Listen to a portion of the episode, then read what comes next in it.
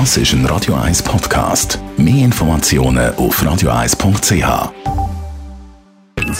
Die Morgenkolumne auf Radio 1 präsentiert vom Grand Casino Baden. Grand Casino Baden.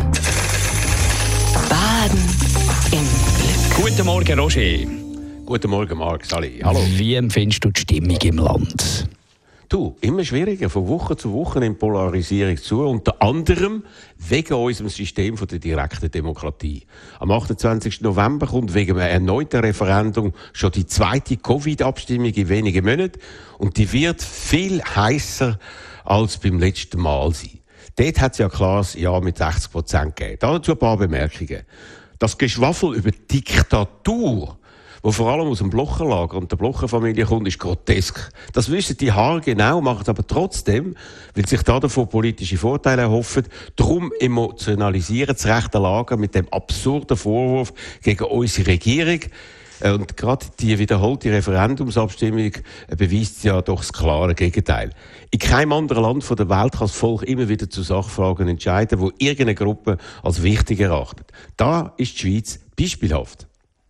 Aber indem man den Popanz der Diktatur findet, glaubt man, die auch heute gelebte direkte Demokratie und die Regierung so zu desavouieren, so zu verunglimpfen, dass man Abstimmungen gewinnen kann.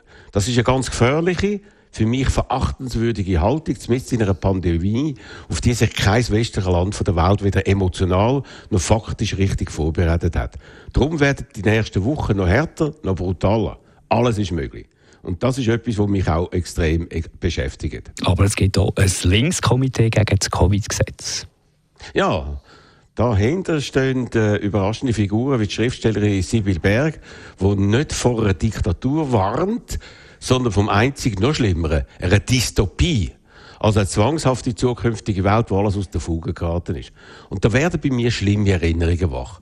So ist 1992 bei der Abstimmung über den EWR, wo dort schon der Christoph Blocher dagegen gekämpft hat, nur aus dem Grund ganz knapp abgelehnt worden, weil sich auch die Grünen mit ihrer ganz engen äh, Optik ins Neilager geschlagen haben.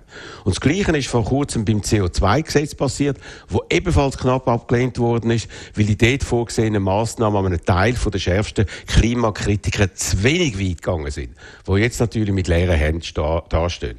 Und jetzt passiert das zum Jubel von der Rechten und Extremrechten schon wieder. Wieder machen sich gewisse linke Kreise zu nützlichen Idioten von ihren politischen Gegnern. Mit zum Teil Haarsträuben und falschen Argumenten, wie dass sich Jugendliche oder Sandpapier nicht impfen lassen können, bekämpft man die Vorlage. Das ist nicht nur dumm, sondern politisch unverantwortlich.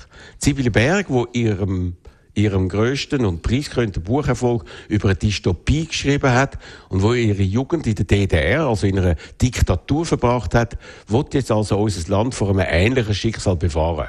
Aber dann stellt sie sich nicht richtig in die öffentliche Diskussion, verteidigt ihre Haltung und Argumente nicht in kritischen Diskussionen. Das geht schlicht und einfach nicht in unserem System von der direkten Demokratie. Also ich muss sagen, ich habe sehr viel Vertrauen in unsere, auch heute gelebt, die direkte Demokratie. Alle, die das Gegenteil behaupten und uns da davon überzeugen wollen, also die ganz Rechten und die ganz Linken, dürfen wir ihre Strategie nicht zum Ziel kommen. Dagegen müssen wir alle aktiv antreten und das gilt für die Parteien von links bis zur Mitte und auch für die Regierung. Die zweite Covid-Abstimmung am 28. November wird mit Sicherheit kein Spaziergang. Wer unterschätzt, was gerade abläuft, steuert gerade auf ein nächstes Debakel ein, von dem wir uns dann nicht so leicht erholen werden. Ich hoffe darum, dass die zuständigen Organisationen und Institutionen begriffen haben und ihren seriösen Job machen werden, um das Feld praktisch nicht kampflos der Corona-Kritiker aus den beiden extremen Lagern zu überlassen, wie das bis jetzt leider passiert ist. Danke vielmals. Die Morgenkolumne von Roger Schawinski zum Nachlesen auf radio1.ch. Die Morgenkolumne auf Radio 1.